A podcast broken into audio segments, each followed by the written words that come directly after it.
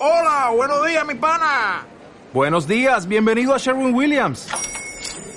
¡Ey! ¿Qué onda, compadre? ¿Qué onda? Ya tengo lista la pintura que ordenaste en el ProPlus app. Con más de 6.000 representantes en nuestras tiendas listos para atenderte en tu idioma y beneficios para contratistas que encontrarás en aliadopro.com. En Sherwin Williams somos el aliado del PRO. Vamos a el Levítico capítulo 20 para continuar con nuestra serie a través de la Biblia. Y la semana pasada estuvimos en el capítulo 19, venimos en los capítulos 18 y 19 hablándonos acerca de uh, la forma en que ellos debían ser santos.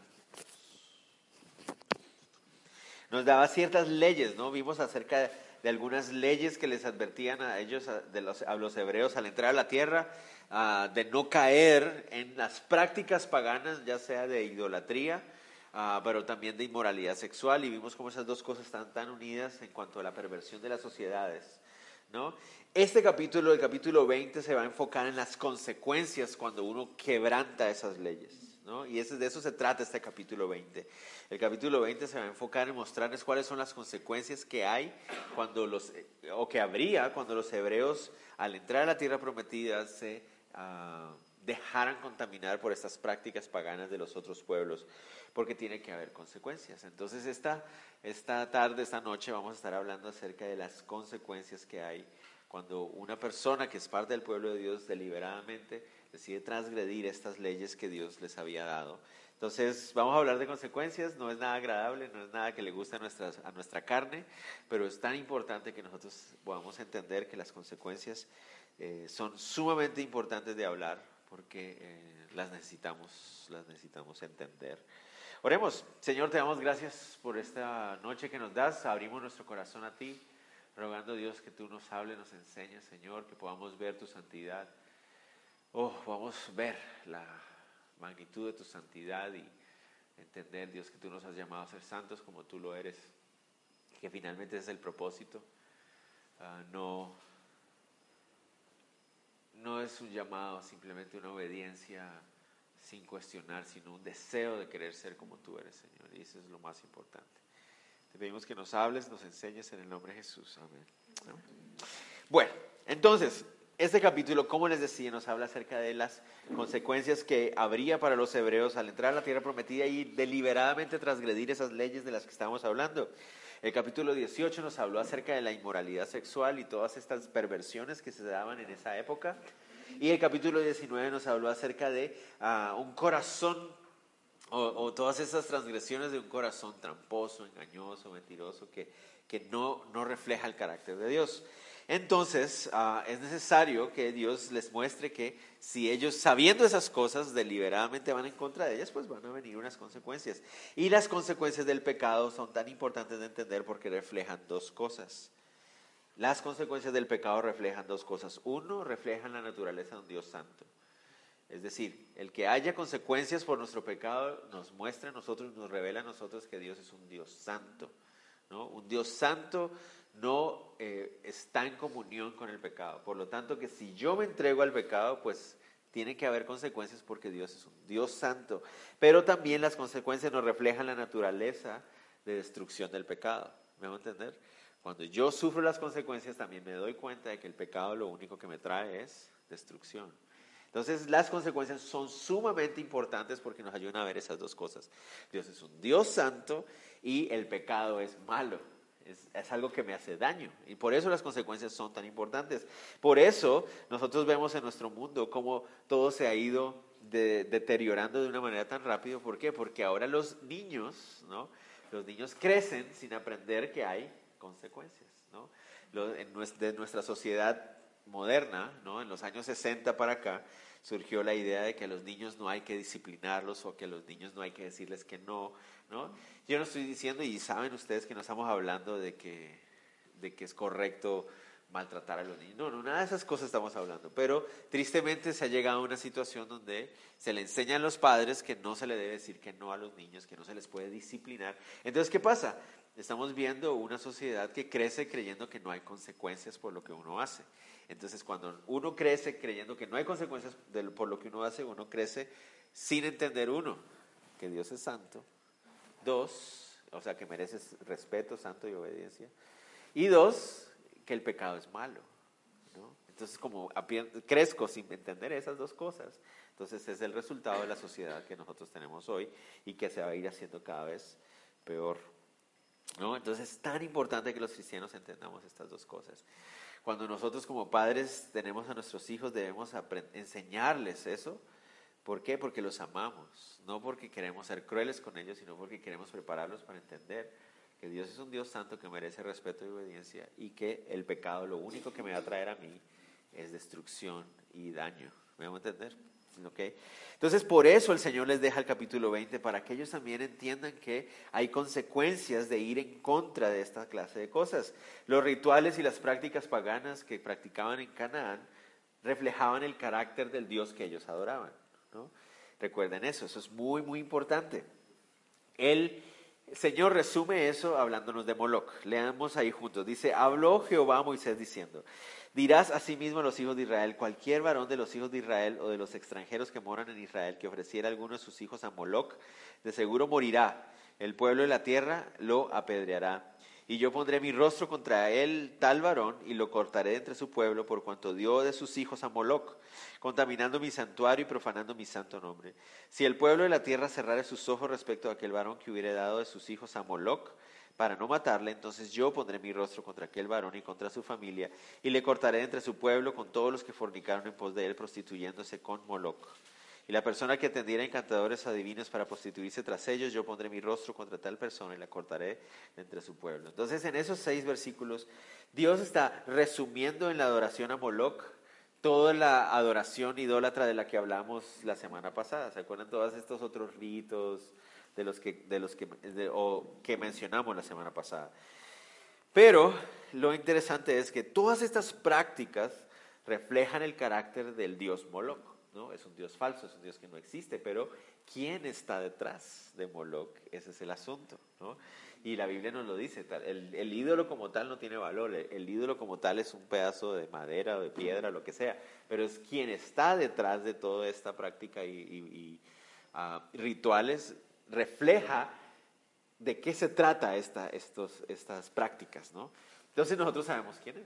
Obviamente sabemos quién es el, es el diablo. Entonces quería mostrarles ahorita todavía, ¿no? Pero eh, eh, quiero mostrarles un poquito acerca de quién es este Moloch. Les decía hace unas dos semanas atrás que Moloch parecía ser como el rey de los diosesillos de Canaán, ¿no? Es como, pareciera ser que la palabra Moloch viene del hebreo, que eh, quiere decir rey, entonces parece ser que es como el, dios, el dios máximo ahí, que a veces tomaba forma de Baal. Y bueno, es una mezcolanza de Astarot y Acera y todos estos dioses falsos de los cananeos.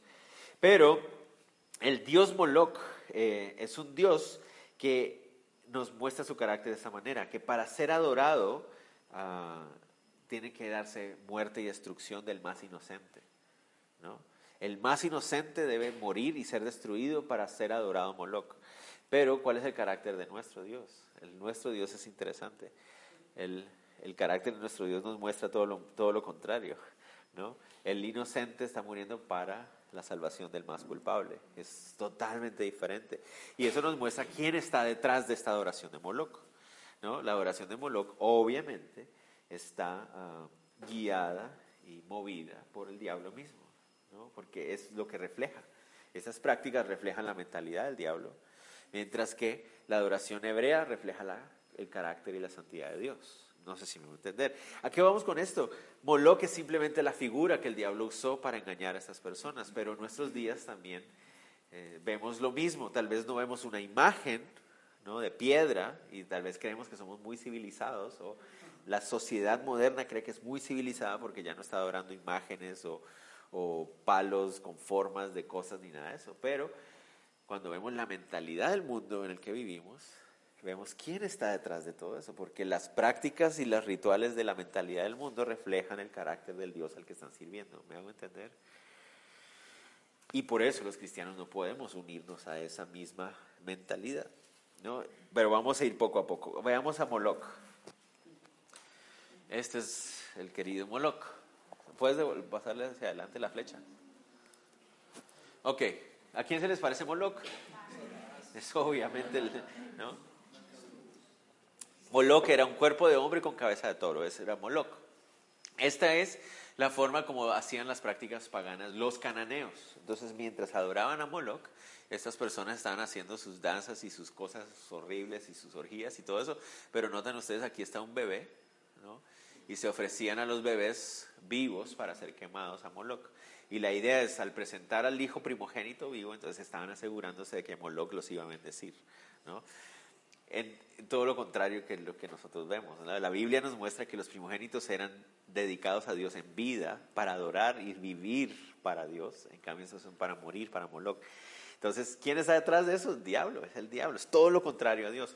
Pero lo más triste es que Dios les está advirtiendo a ellos, al pueblo de Israel, que no se unan a eso, que no caigan en esas cosas, le está diciendo ahí, ¿no? Yo pondré mi rostro contra tal varón. Si alguno, dice, si alguno ofreciera a alguno de sus hijos a Moloch, de seguro morirá. Yo voy a poner mi rostro en contra de esas personas, ¿no? Y les dice, y, ellos tenían que ejecutar esto. Tiene que morir aquella persona del pueblo de Israel que se, se, se vaya en contra de estas, de las ordenanzas del Señor y se una a las adoraciones de Moloch, debe morir. Es lo que él dice ahí, ¿no? Dice, eh, que ofreciera alguno de sus hijos a Moloch, verso 2, de seguro morirá. El pueblo de la tierra lo apedreará. Es decir, los hebreos tenían que llevar a cabo la ejecución mostrando la consecuencia. Algunos en nuestro mundo, eso lee, uno lee esto en nuestro mundo hoy, van a decir, pero qué intolerante es Dios, ¿no? Qué intolerante, Eh, hay que aprender a respetar las diferentes mentalidades y religiones y toda la cosa. Y, sí, todo este asunto. Y yo no estoy diciendo que vamos a salir a apedrear a nadie, obviamente, ¿no? Pero a lo que me voy es que tristemente los cristianos a veces también caemos en esa mentalidad de pensar, ay, no, de verdad que es como muy fuerte esto. Pero el problema es que no estamos entendiendo eso. Lo que está reflejando esta adoración a Moloch es todo lo contrario al Evangelio de Cristo. Desde esa época ya el diablo estaba tergiversando todo lo que es el Evangelio de Cristo. Por eso e- era necesario erradicarlo, porque si el pueblo de Israel, que era el destinado a traer el Evangelio, caía en eso, ya se iba a contaminar. Por eso era necesario erradicar. Iba a dejar de reflejar el carácter de Dios Santo. Iba a decirle a la gente que pecar está bien. Y eso había que o sea, erradicarlo. Por eso había que ser tan fuerte. La otra imagen nos muestra lo que hicieron los hebreos. Porque resulta que después de esta advertencia los hebreos cayeron en eso. El pueblo de Israel cayó en esta misma cosa. Y estos ya son los hebreos poniendo en práctica esto. Es lo, es lo más triste. Se los advirtieron, se los dijeron, se los dijeron, se los, ¿cómo es que? Se lo di, se lo advertí. bueno, ya se me acuerdo. Ah, era Capulina, ¿no? El que decía eso. Pero bueno, sigamos. Ah, Israel falló en, con- en consagrarse a Dios. Tristemente, hay muchas personas que creen ser más misericordiosas que Dios. Noten ustedes aquí, verso 4. Si el pueblo de la tierra cerrare sus ojos respecto a aquel varón que hubiera dado a sus hijos a Moloch para no matarle, entonces yo pondré mi rostro contra aquel varón. Habían algunas personas en Israel, Dios lo, Dios lo sabía. Habían algunas personas del pueblo de Israel que iban a decir, no, pero pues, no hay que ser más tolerantes, no hay que, hay que ser más civilizados, ¿no? ¿Cómo vamos a matarlo, no? O sea, simplemente está entregando a su hijo para que muera vivo en el fuego, ¿no? O sea, eso no es, no es algo tan grave, no es algo tan grave. Entonces dejémoslo pasar, ¿no? Dejémoslo pasar. Y entonces no ejecutaban la consecuencia, no ejecutaban la consecuencia. Entonces, ¿qué dice Dios? Bueno, entonces yo lo voy a hacer. Si ustedes no lo hacen, yo lo voy a hacer. Eso es lo que él está diciendo ahí, ¿no? Entonces yo pondré mi rostro contra aquel varón y yo voy a ejecutar las consecuencias de lo que pasa ahí. ¿no? Y en nuestro mundo nosotros somos iguales también, ¿no? Como cristianos todavía seguimos fallando en eso. ¿En qué, ¿A qué me refiero, por ejemplo, en nuestros mundos? Vamos a ver más adelante qué clase de cosas, ya lo vimos hace dos semanas, pero no, vivimos en un mundo donde se habla de homosexualismo y de todas estas clases de perversiones y la- entregar a los niños a morir vivos, ya puedes quitarlo si quieres porque ya, suficiente. Ah, no, nos hablamos, como les he dicho en otros miércoles, ¿no? Ah, hablamos con gran escándalo de lo que hacían los cananeos. Hablamos con gran escándalo con lo que hacen los de ISIS, por ejemplo, en el Medio Oriente, pero nuestros países de nuestro lado hacemos lo mismo en el vientre, ¿no? Matamos a los bebés en el lugar donde más debería estar seguros. Entonces, vivimos en esa clase de sociedad. Pero tristemente como iglesia ah, nos sentimos a veces como muy anticuados, nos sentimos a veces como muy fuertes, ¿no? No sé si se siente uno a veces así, si uno llega a decir, no es que el homosexualismo es pecado, ¿no? ¿Qué van a pensar mis amigos? Ahora van a pensar que yo soy como intolerante y anticuado y que me la paso juzgando a la gente y que soy una persona de odio y todas esas cosas, ¿no? Y uno dice, ah, no, mejor no digo nada, ¿no? Y otra vez, yo no estoy diciendo que el llamado de Cristo es a salir a las calles con pancartas como algunos cristianos, ¿no? Que dicen, te vas a ir al infierno homosexual y cosas así, porque hay cristianos que hacen eso. Yo no estoy diciendo que eso es lo que debemos hacer tampoco. Pero lo que sí estoy diciendo es que la iglesia de Cristo tiene que ser capaz de decir, esto es pecado. O sea, esto no es correcto, esto no es algo que a Dios le agrada. Hay consecuencias de esta clase de, de vida, de, decisiones. O sea, la iglesia de Cristo tiene que estar en la capacidad de poder decir, esto no está bien, sin importar las consecuencias. Porque miren lo que dice el Señor, si el pueblo de la tierra cierra sus ojos, así los cristianos, si el pueblo de Dios no lo hace, pues Él lo va a hacer. Y va a ser una vergüenza para nosotros que no hicimos nada, que no dijimos nada. ¿no? Entonces, otra vez, yo no estoy diciendo que está bien que los cristianos salgan a las calles a, como a bombardear clínicas de aborto o cosas de porque es que hay cristianos que hacen eso, ¿no?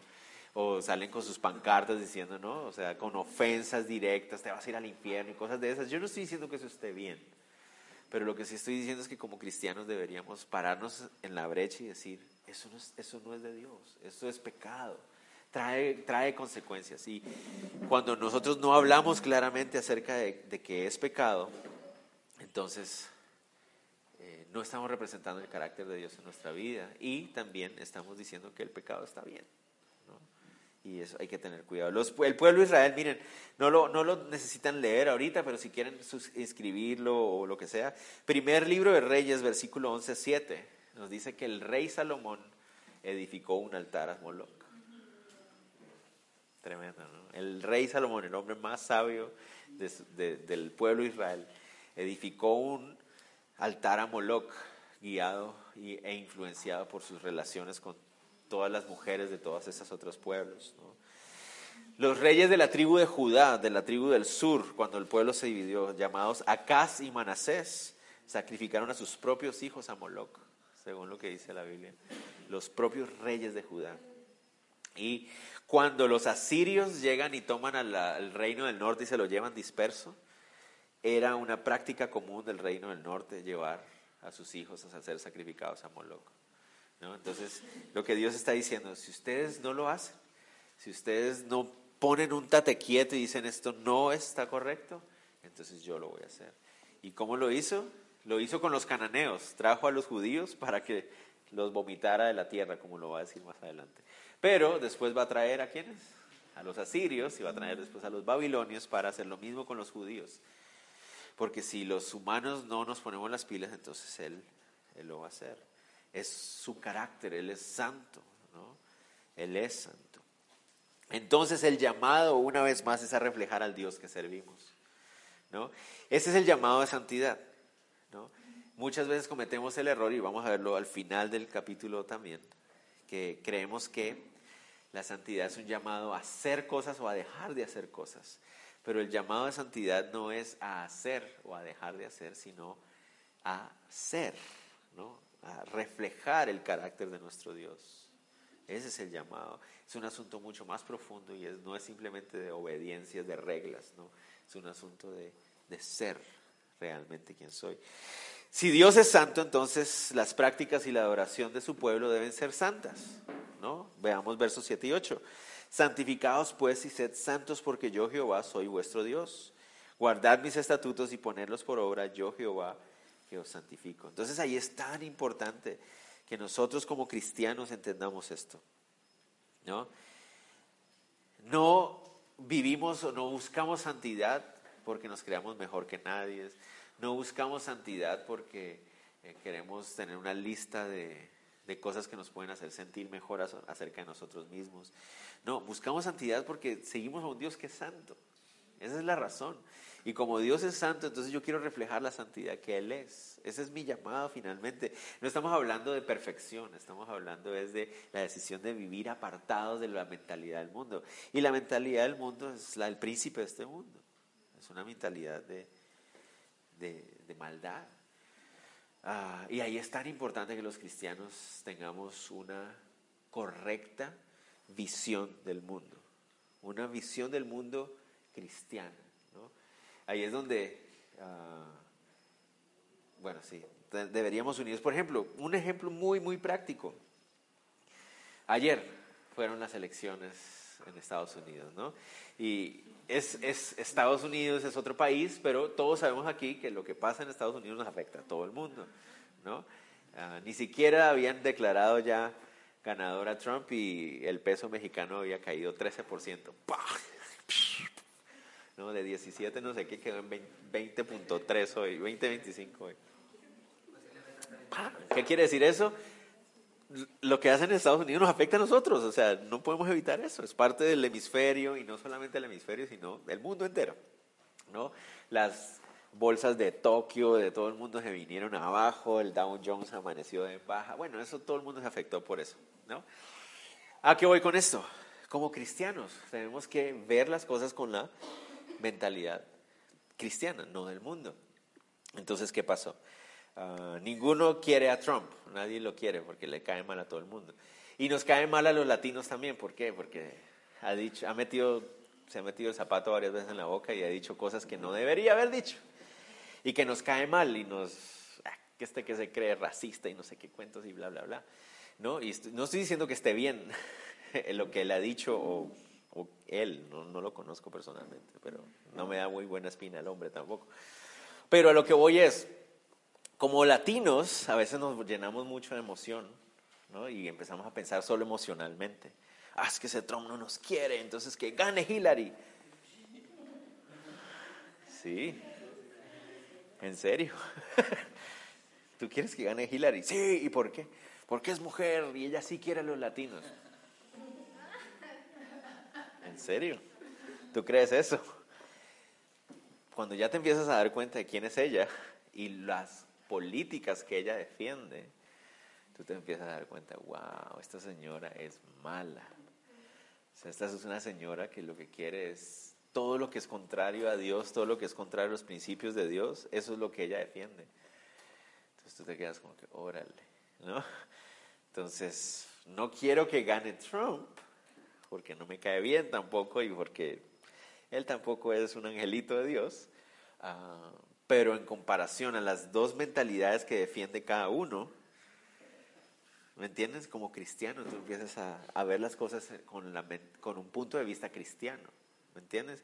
No con un punto de vista del mundo, ni no con un punto de vista emocional, sino con un punto de vista cristiano. Y dices, wow, wow, o sea, no quisiera que ninguno de los dos gane, porque ninguno de los dos se ve muy bien, pero entre una persona, ¿no? Que es así como Trump es, y otra persona que lo que va a hacer es irse totalmente en contra de lo que la Biblia dice, ¿no? Se queda uno como, wow, ¿me entiendes? Entonces, no sé si algunos vieron mi, mi post hoy, pero me alegra no me alegra que haya ganado Trump, pero me alegra que no haya ganado Hillary. Y esa es la cosa. no, no estoy así saltando de alegría porque ganó él, pero uno queda como que un fresquito que no haya ganado ella. ¿no? y ahí sí que estamos en tus manos, Señor, porque lo que se venga está en tus manos. Me, me hago entender porque él, él es una sorpresa. John MacArthur que yo no estoy 100% de acuerdo con todas sus posiciones, pero lo respeto mucho como maestro, dice, ah, dice me da miedo lo que me da miedo lo que Trump pueda llegar a hacer, pero me da más miedo lo que sé que Hillary va a hacer. Entonces me dice como que, ok, interesante. Y eso nos muestra el declive de la sociedad americana, o sea, que hayan llegado a tener que escoger entre estas dos clases de personas. Eso ya nos muestra que es una sociedad en declive, igual que las nuestras. O sea, todo el mundo, el todo el mundo está en picada, ¿no? Cuando tienen que llegar a escoger entre dos personajes como esos, ya uno dice, estamos en la mala, o sea, puede ser hoy. Señor, llévanos, llévanos hoy, ¿no? O sea, está la cosa difícil. Pero a eso es a lo que voy. Entonces, igual en nuestros países, cuando toca escoger por un presidente, uno trata de sentarse y dice, Señor, ¿en serio nos toca escoger entre estos dos? Pero, entonces trato de escoger en el que su plataforma se pueda acercar un poquito, lo más que se pueda, a los principios que, por los cuales yo vivo. ¿Me van a entender?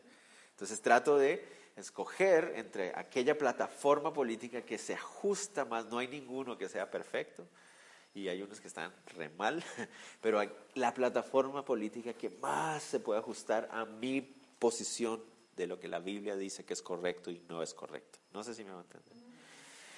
Es difícil y a veces uno le dan ganas de no votar, ¿no? Pero ah, ahí sí ya es una decisión personal de cada uno. Pero esa es la mentalidad que debemos tomar, ¿me hago entender? No ajustarnos a la mentalidad del mundo, ¿no? No ajustarnos a la mentalidad del mundo, aunque nos acusen de ser anticuados, aunque nos acusen de ser gente de odio, ¿no? Y homofóbicos, y nos acusen de ser, ah, sí, que odian y religiosos y todo ese punto. Eh, aunque nos acusen de eso, yo quiero tratar de honrar y tener una mentalidad como la Biblia dice y no como el mundo dice. Una vez más, Cristo también nos llamó a, a llevar el Evangelio de gracia a todo el mundo. Entonces también tenemos que estar haciendo eso. El problema de muchos cristianos que todo el tiempo están es acusando, acusando, acusando, acusando, juzgando, sin estar llevando el Evangelio de gracia. Entonces yo tengo que ser capaz de decir, esto es incorrecto, esto es pecado, pero mira, Cristo te ama y quiere salvarte. ¿No? Y poder hacer eso es el reto de la, de la iglesia de Cristo. Sigamos adelante. Verso 9 nos habla acerca de el problema cuando la consecuencia de ir en contra de la autoridad, de, de un corazón rebelde, ¿no? Y ese es uno de los grandes problemas de nuestra sociedad también, el corazón rebelde y contumaz que hay en nosotros, los rebeldes y contumaces que anden por ahí. ¿eh? Le está diciendo Memo contumaz ayer, pero dice, todo hombre que maldijere a su padre, a su madre, cierto morirá. A su padre, a su madre maldijo, su sangre está sobre él. ¡Wow! Uy, uy, uy. Esa está dura, ¿no? Todo hombre que deshonrara a su padre, a su madre morirá. Que maldijere a su padre, a madre morirá. Una vez más, recordemos, uh, la mentalidad del nuestro mundo es una mentalidad que quiere subestimar la gravedad de menospreciar la soberanía y la autoridad de Dios. Y la primera figura en la tierra que representa la soberanía y la autoridad de Dios son nuestros padres. Sean malos o buenos, la, figura paterna o la figura materna, la figura de los padres es la primera figura de autoridad en la tierra para cada uno de nosotros. Vuelvo a decir, no piensen en, en la persona como tal, porque tal vez ustedes, mi papá no fue muy buen padre o mi mamá no fue muy buena madre, lo que sea, pero piensen es en la figura de padre, la figura paternal o maternal es la primera figura de autoridad que tenemos en la tierra. Por lo tanto, es la primera figura que debemos respetar, porque representa la autoridad de Dios. Entonces, por eso es tan grave. Uno dice, pero ¿en serio? Eso suena muy grave. Si maldigo a mi papá, entonces tengo que morir. Eso suena como, parece como una cosa así de otra civilización antigua o una cosa así que pero ¿qué es esto? Pero una vez más, ese es el asunto que nosotros hemos, nos hemos adaptado y adecuado a la mentalidad del mundo, que vemos y menospreciamos un corazón rebelde y contumaz.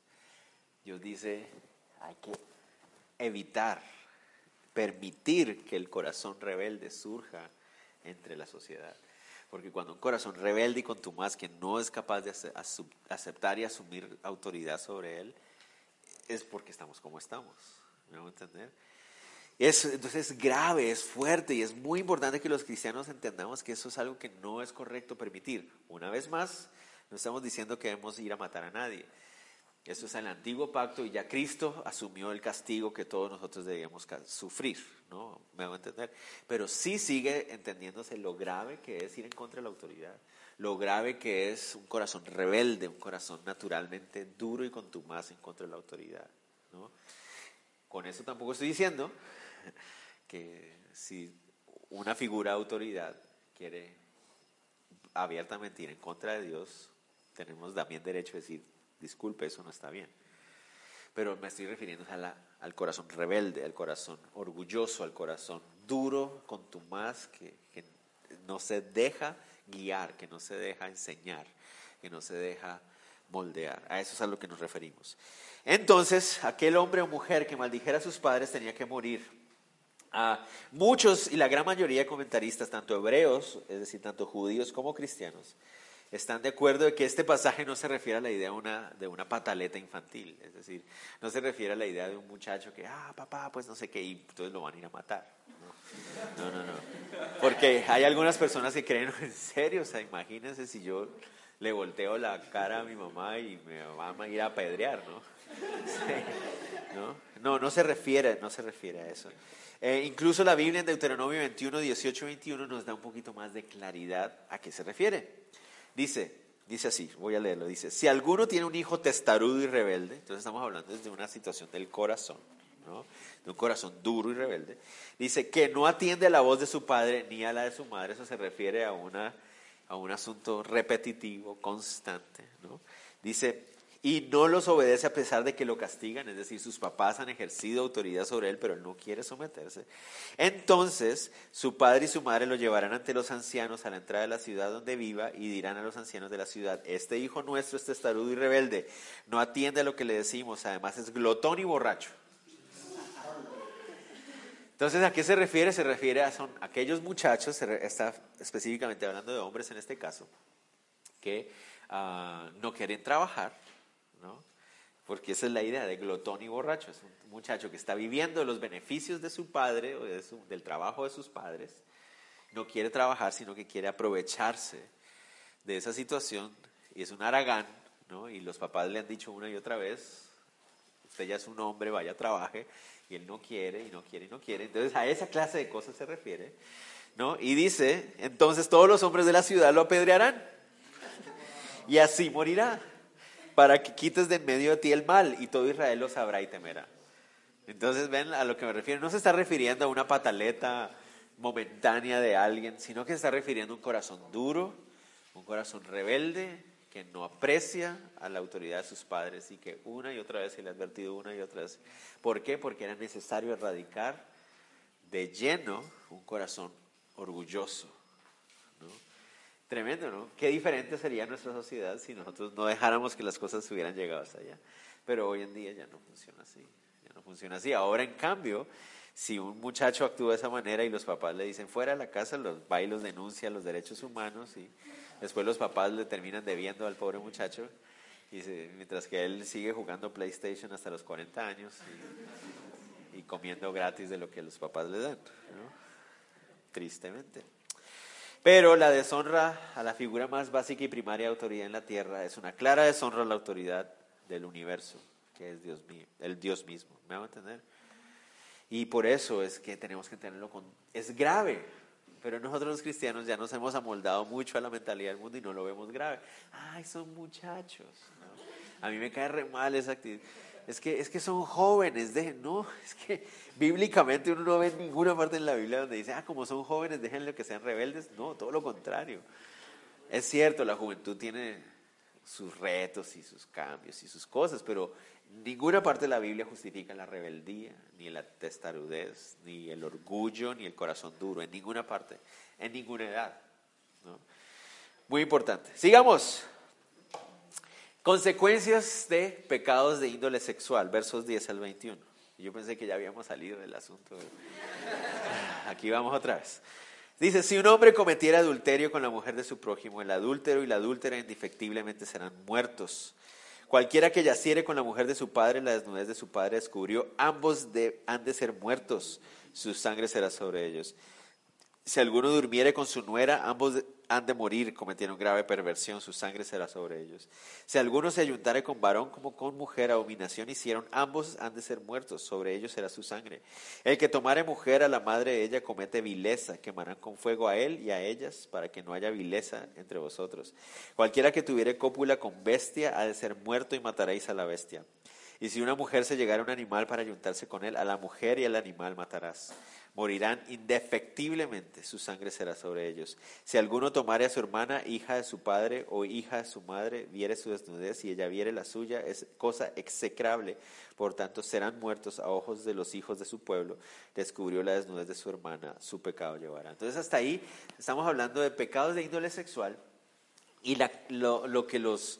Ah, y el común denominador de estos que acabamos de leer, desde el 10 hasta el 17, es ah, que todos tienen como castigo la pena de muerte. Todos estos tienen como castigo la pena de muerte. Ah, y es, hay que entender mucho por qué está aquí. Pero antes de que vayamos, quiero que ustedes noten los pecados que hay aquí. Adulterio, homosexualismo, bestialismo e incesto. Esos son los cuatro pecados que aparecen aquí en esta lista. ¿no? Ah, varias cosas que debemos notar. Uno, nosotros vivimos en una sociedad que se cree muy avanzada, que somos muy modernos, pero los pecados de nuestra sociedad son los mismos de los pecados de los cananeos de hace cuatro mil años atrás. Son los mismos pecados. ¿Qué quiere decir eso? Los hombres seguimos siendo los mismos. Los seres humanos somos igualitos desde esa época hasta ahorita. No hemos cambiado, nuestro corazón es el mismo y tiene la misma necesidad de redención y la misma necesidad de perdón. Es igualito. Entonces, otra gran grave error que cometemos, ¿no? Es que esos son pensamientos anticuados. Nosotros ya somos de avanzada, somos modernos, somos progresistas, lo dicen ahora. progresistas, ¿no? Somos lo mismo, somos los mismos pecadores miserables, pervertidos de hace cuatro mil años, son los mismos de ahora.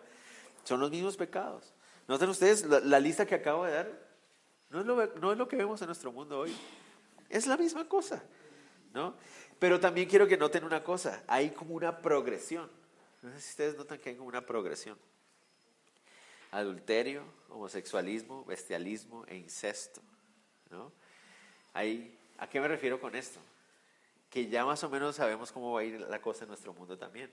Primero el adulterio era, algunos de ustedes tal vez recuerdan que hace unos años atrás, estamos hablando de 40, 50, 60 años atrás. Sí, me acuerdo. Ah, tú sí te acuerdas. Ah.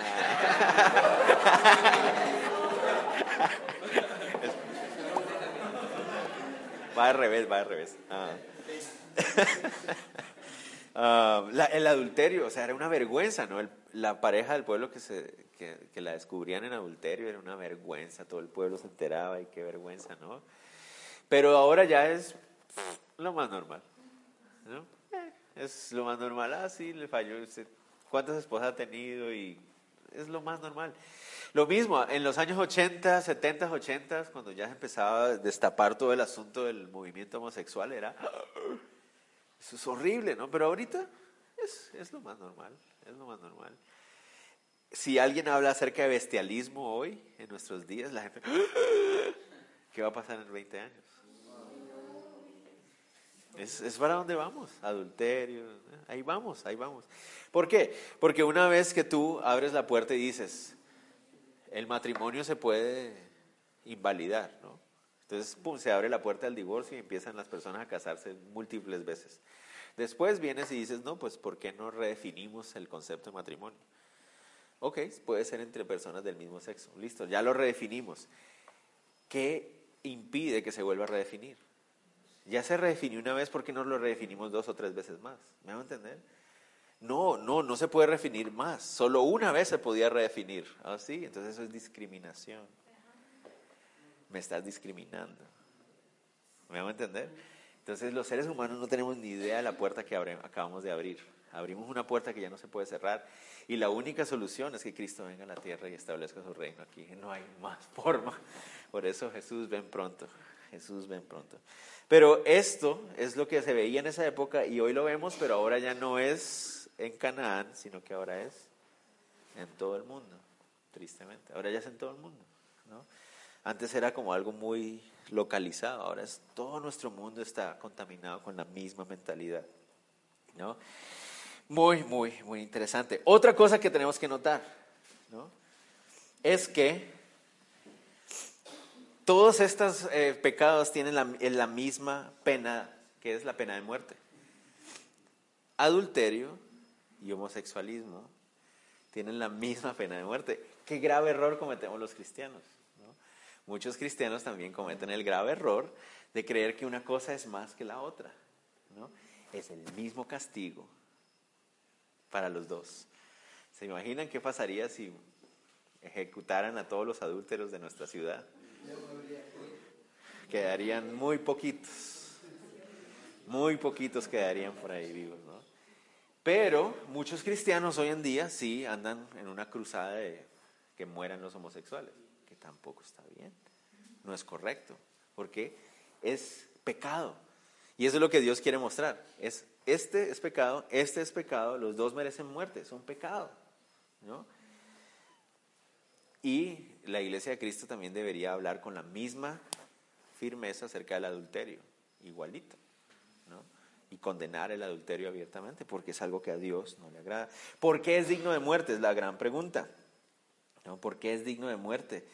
Porque recuerden que uno de los propósitos principales del ejercicio de las relaciones sexuales en el matrimonio es la reproducción. Uno de los principales, no es el único, pero es uno de los principales. Y la mayoría de estas prácticas aberrantes que aparecen ahí atentan contra la posibilidad de reproducción. ¿no? Esa es la primera cosa que vemos ahí. Dos personas del mismo sexo no pueden reproducirse. Por obvias razones, un ser humano con un animal no pueden reproducirse. Y más adelante vamos a ver que el, incesto también es algo que trae consecuencias de reproducción también. Además de eso, además de eso, muy importante, se debe condenar con tanta severidad porque el matrimonio fue diseñado por Dios para reflejar la naturaleza del amor que Él tiene por la humanidad. Y al pervertir el matrimonio, estamos pervirtiendo el reflejo de la naturaleza que Dios tiene en su amor por la humanidad. El matrimonio por eso es sagrado para los cristianos. Debe ser sagrado para los cristianos. ¿Por qué? Porque es el reflejo que Dios usó o que usa en la tierra para mostrarnos la forma en que Él ama al hombre. ¿Me entender? Por eso el matrimonio es sagrado. No se puede no se puede ni redefinir, ni negociar, ni sacrificar, ni nada. El matrimonio es, la primera institución de Dios en la tierra y tiene una razón por la cual es la primera, porque es la forma en que Él refleja esa relación que Él quiere tener con el ser humano. Entonces, por eso es tan grave, por eso es tan importante, me hago entender. No es un asunto de opinión de que los cristianos son homofóbicos y no aman a los homosexuales. No, no es un asunto de eso. Es un asunto de que como cristianos entendemos el valor del matrimonio entendemos la naturaleza del matrimonio, ¿me hago entender? Entonces es por eso, no es porque odiemos gente ni nada de eso. Queremos que todos vengan a la, a, salvación, a arrepentirse, queremos que todos vengan. Y por eso Cristo vino a la cruz, por eso mismo. Cuando una persona era encontrada en adulterio tenía que morir, pero tampoco estamos hablando de un acto como el de los hijos rebeldes. Incluso ah, era algo no tan común realmente entre los hebreos que terminaran matando a dos adúlteros. ¿Por qué? Porque según Deuteronomio 17 era necesario tener dos o más testigos presenciales que hayan visto el acto de la traición, de infidelidad matrimonial, y ellos debían ser los primeros en tirar las piedras, los testigos. ¿Se acuerdan cuando traen a Jesús? Hoy, se hoy les dijeron acerca de la mujer y les dañaron la clase de Juan, me dijeron porque ya les dijeron lo que yo les iba a decir, pero bueno, no está bien, Edwin, te perdono, no te preocupes. Y se hace como que, él no, que no fue él. Mira, estoy hablando de Edwin. Y Edwin es que eso fue Sergio. Está bien, está bien, no hay problema. Pero ah, no era algo muy común. Entonces, lo que, lo que trataron de hacer con el Señor Jesús fue un acto totalmente desordenado, llevado Ah, que se estaba dejando llevar por emociones, no, estaba muy bien pensado. Y vamos a hablar de eso cuando veamos Juan. Pero sigamos. Hay otros pecados sexuales sin castigo de muerte, que son los que vienen a continuación, del 18 al 21. Dice, cualquiera que durmiere con mujer menstruosa y descubriere su desnudez, su fuente descubrió y ella descubrió la fuente de su sangre, ambos serán cortados de entre su pueblo. La desnudez de su hermana, de, tu, de la hermana de tu madre o de la hermana de tu padre no descubrirás, porque al descubrir la desnudez de tu parienta, su iniquidad llevarán. Cualquiera que durmiere con la mujer del hermano de su padre, la desnudez del hermano deja de su padre descubrió, su pecado llevarán, morirán sin hijos. Y el que tomare la mujer de su hermano comete inmundicia, la desnudez de su hermano descubrió, sin hijos serán. Entonces, estos también son pecados, pero estamos hablando de ah, pecados, por ejemplo, hay incesto ahí, pero no es un incesto directo en el sentido de que no es con un familiar directo, sino con un familiar extendido. Y Dios dice, eso no es correcto tampoco. Pero lo interesante de estos pecados que aparecen aquí es que eh, implican un castigo que van a ser ejecutados por él mismo, no, no por el pueblo. Es interesante. Ah, cuando dice morirán sin hijos, es algo que solo Dios podía realmente hacer. ¿no? Es muy interesante eso, pero está diciendo claramente que era algo que ellos debían evitar. Ok, sigamos. Terminemos con advertencias acerca de la infidelidad espiritual. Les dice, guardad pues todos mis estatutos y todas mis ordenanzas y ponedlos por obra, no sea que os vomite la tierra en la cual yo os introduzco para que habitéis en ella. Y no andéis en las prácticas de las naciones que yo echaré delante de vosotros, porque ellos hicieron todas estas cosas y los tuve en abominación. Entonces les vuelve a repetir, Hebreos, pueblo mío, no se unen a las perversiones del pueblo al que van a conquistar. Miren lo que ha traído de consecuencia para ellos. Alguien decía que ser inteligente es aprender de sus propios errores, pero ser sabio es aprender de los errores de los demás. Y eso es lo que Dios les está diciendo. Miren lo que les pasó a los cananeos por rechazar mi, mi sabiduría, por entregarse a esta perversión. No vayan a hacer ustedes lo mismo. No hagan ustedes lo mismo. Y por eso les llama la atención acerca de eso. Verso 24 dice, pero a vosotros os he dicho, vosotros poseeréis la tierra de ellos, y yo os la daré para que poseáis por heredad, tierra que fluye leche y miel, yo Jehová vuestro Dios, que os he apartado de los pueblos. Hay una gran bendición cuando nosotros nos sometemos a los mandamientos de Dios. ¿no? Y ese es el asunto, que a veces tenemos esa mentalidad de que, ¿no? de que los mandamientos de Dios son como unas limitaciones o como unas unas cosas que nos restringen, cosas así, todo lo contrario, es lo que nos, nos permite disfrutar. Yo creo que todos aquí estamos de acuerdo, ¿no? aquellos que podemos decir, es cierto, o sea, cuando he vivido desobedeciendo los mandamientos de Dios, me ha ido, pero de la patada, man. ¿no? He sufrido, he llorado, mi corazón ha sido destrozado en mil pedazos, vacío, sin sentido, sin propósito en mi vida. ¿no? Pero ahora por la gracia y la misericordia del Señor, puedo caminar, puedo caminar ¿no? en sus mandamientos y hay paz en mi corazón, gozo, plenitud, no tengo ni un vencillo, ¿no? solo dos dólares en mi bolsillo, pero estoy bien. ¿no?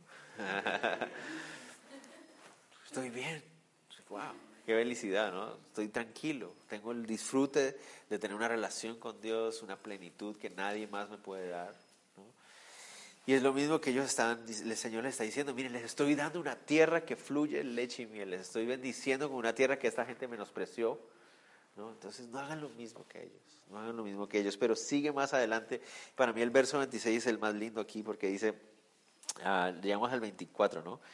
Leamos el 25 y el 26. Dice, por tanto, vosotros haréis diferencia entre animal limpio e inmundo, entre ave inmunda y limpia, y no contaminéis vuestras personas con los animales, ni con las aves, ni con nada que se arrastre sobre la tierra, los cuales os he apartado por inmundos. Habéis, pues, de serme santos, porque yo, Jehová, soy santo, y os he apartado de los pueblos para que seáis míos. Me encanta ese versículo 26 porque el énfasis no es tan solo en ser obedientes nada más, o sea, no es un asunto de una obediencia de reglas, ¿no? Tengo que seguir esto y Dios me dice que no puedo comer, ¿no? Y no, no puedes comer, no, mi religión me lo prohíbe. Así son un montón de cristianos, ¿no? Mi religión me lo prohíbe. No, no se trata de religión, no se trata de reglas, no se trata de tengo que cumplir, ¿no? Y obedecer ciegamente nada más porque Dios dice que tengo que hacerle. Obviamente Él merece nuestra obediencia de esa manera, pero a lo que me refiero es, Dios quiere más que eso. ¿Me entender? Dios quiere mucho más que simplemente un corazón obediente que sigue unas reglas porque sí. Lo que el Señor quiere es que nosotros entendamos que Él nos ha puesto en esta tierra para reflejar el carácter de Él en esta tierra. Entonces, yo quiero ser santo porque tengo un Dios santo. ¿Me entender? Entonces no es el asunto de yo quiero ser santo porque si no me va a ir mal y porque pues Dios dice que no, entonces me va a castigar. No, no, no es eso. Es, yo quiero vivir en santidad, yo quiero hacer lo que Dios le agrada porque Él es, Él es un Dios bueno, ha sido tan bueno conmigo y yo quiero reflejarlo a Él aquí en la tierra. ¿Me van a entender? Y eso es lo que nosotros deberíamos entender. Él es el Dios creador. Y no es posible decir que seguimos al Dios creador si nuestro corazón no refleja su corazón. No, es, es básicamente lo que le está diciendo ahí. ¿Qué pasa si uno rompe estas cosas? Verso 27. Y el hombre o la mujer que evocar espíritus de muertos o se entregare a la adivinación ha de morir, serán apedreados, su sangre será sobre ellos. Wow. ¿No? Es grave. Uno dirá, espérate, espérate, espérate. Verso, miren el verso 6. El verso 6 dice, y la persona que atendiera a encantadores adivinos para prostituirse tras de ellos, yo pondré mi rostro contra tal persona y la cortaré entre su pueblo. La consecuencia de estar buscando adivinos y encantadores y de todas estas prácticas paganas de, adivinación y todo esto satánico era ser cortado del pueblo. Pero, verso 27 dice, y el hombre o la mujer que evocar espíritus de muertos entregar a la adivinación a de morir. ¿A qué se refiere? Es aquella persona que era el encantador. ¿Me van a entender? Entonces, básicamente me acuerdo de Mateo 18, 18, 7, cuando el Señor dice, hay del mundo por los tropiezos, porque es necesario que venga el tropiezo, pero hay de aquel hombre por quien viene el tropiezo. Entonces, una cosa es cuando tú caes y eres engañado y terminas haciendo algo, y otra cosa es aquella persona que está incitando a los demás a caer. Eso es otro asunto diferente.